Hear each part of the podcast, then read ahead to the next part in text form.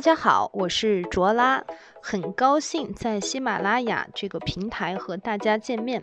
在这里呢，让我们共同畅游在塔罗的世界里，在一片星空下与牌对话。关注我，有更多的线下干货等你来哦。嘿，大家好，今天呢，我为大家介绍一些逆位置的一个解法。那么正逆位的解读在塔罗牌当中呢，一直是一个争议不休的话题。有许多人呢，将逆位的呃全部解为正位的相反义，那实际上它是一个过度简化的过程。有人呢，则认为呢，逆位置的解释其实是已被包含在正位之中，因此可能已将逆位的忽略。那其实这个。论点呢，其实也没有错。在学习塔罗的时候，我们一般建议初学者忽略逆位。但是呢，在漫长的这种占卜当中呢，我个人认为这个逆位还是非常有必要去了解的。那它其实是跟我们看牌当中有一种呃更加具体化、更加一些形象化的时候。呃，会有一些帮助。那我们说，其实正逆位置差别比较明显的是大尔卡纳与宫廷牌。那么小尔卡纳呢，正逆位其实差异却并不明显。那为什么这么想呢？那逆位可以视为正位的变化与补充，但是呢，不会表现的太夸张。而牌的主要含义呢，与启示仍然存在，不会因为它是逆位就变成另外一张完全不同的牌了。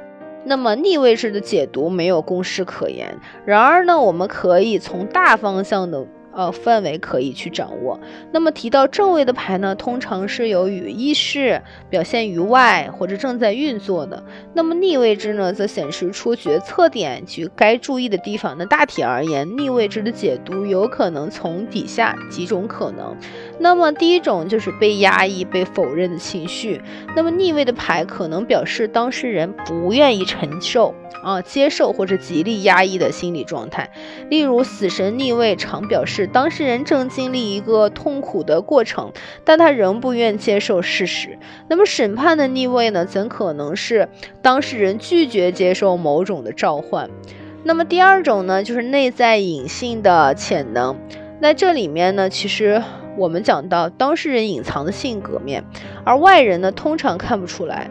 那么若程度很强的话，连本人可能都不会发现。比如说我们抽到了圣杯骑士的逆位，可能代表当事人有着很浪漫、满怀理想的感性面，可是别人却都不这么认为，甚至连当事人自己都没有发现。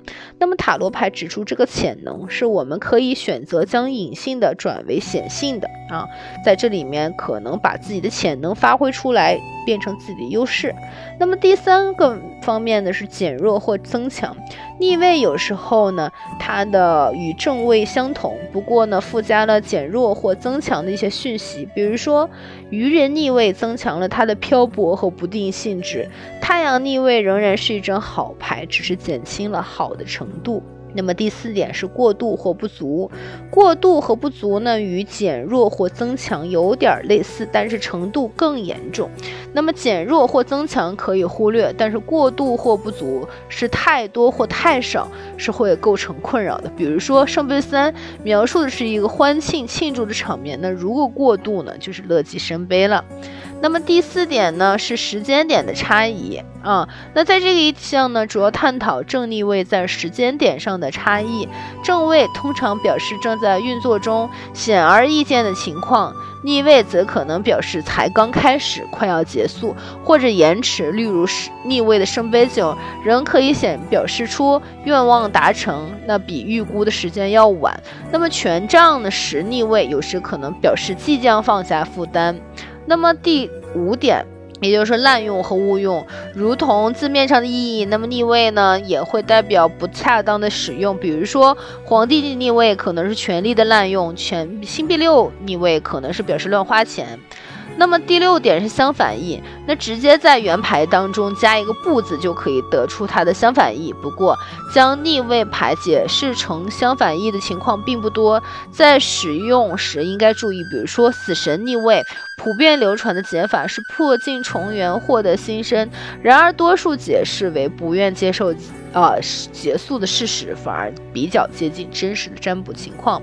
那么第七点就是直接从牌面中解释，我们可以将牌的图像呢画成一幅画，看看它颠倒过来后与正面的状态下有什么不同呢？比如说吊人有一个意义是不同角度的智慧，但若颠倒过来，它就不再是吊着了，因此会丧失不同角度智慧的牌意。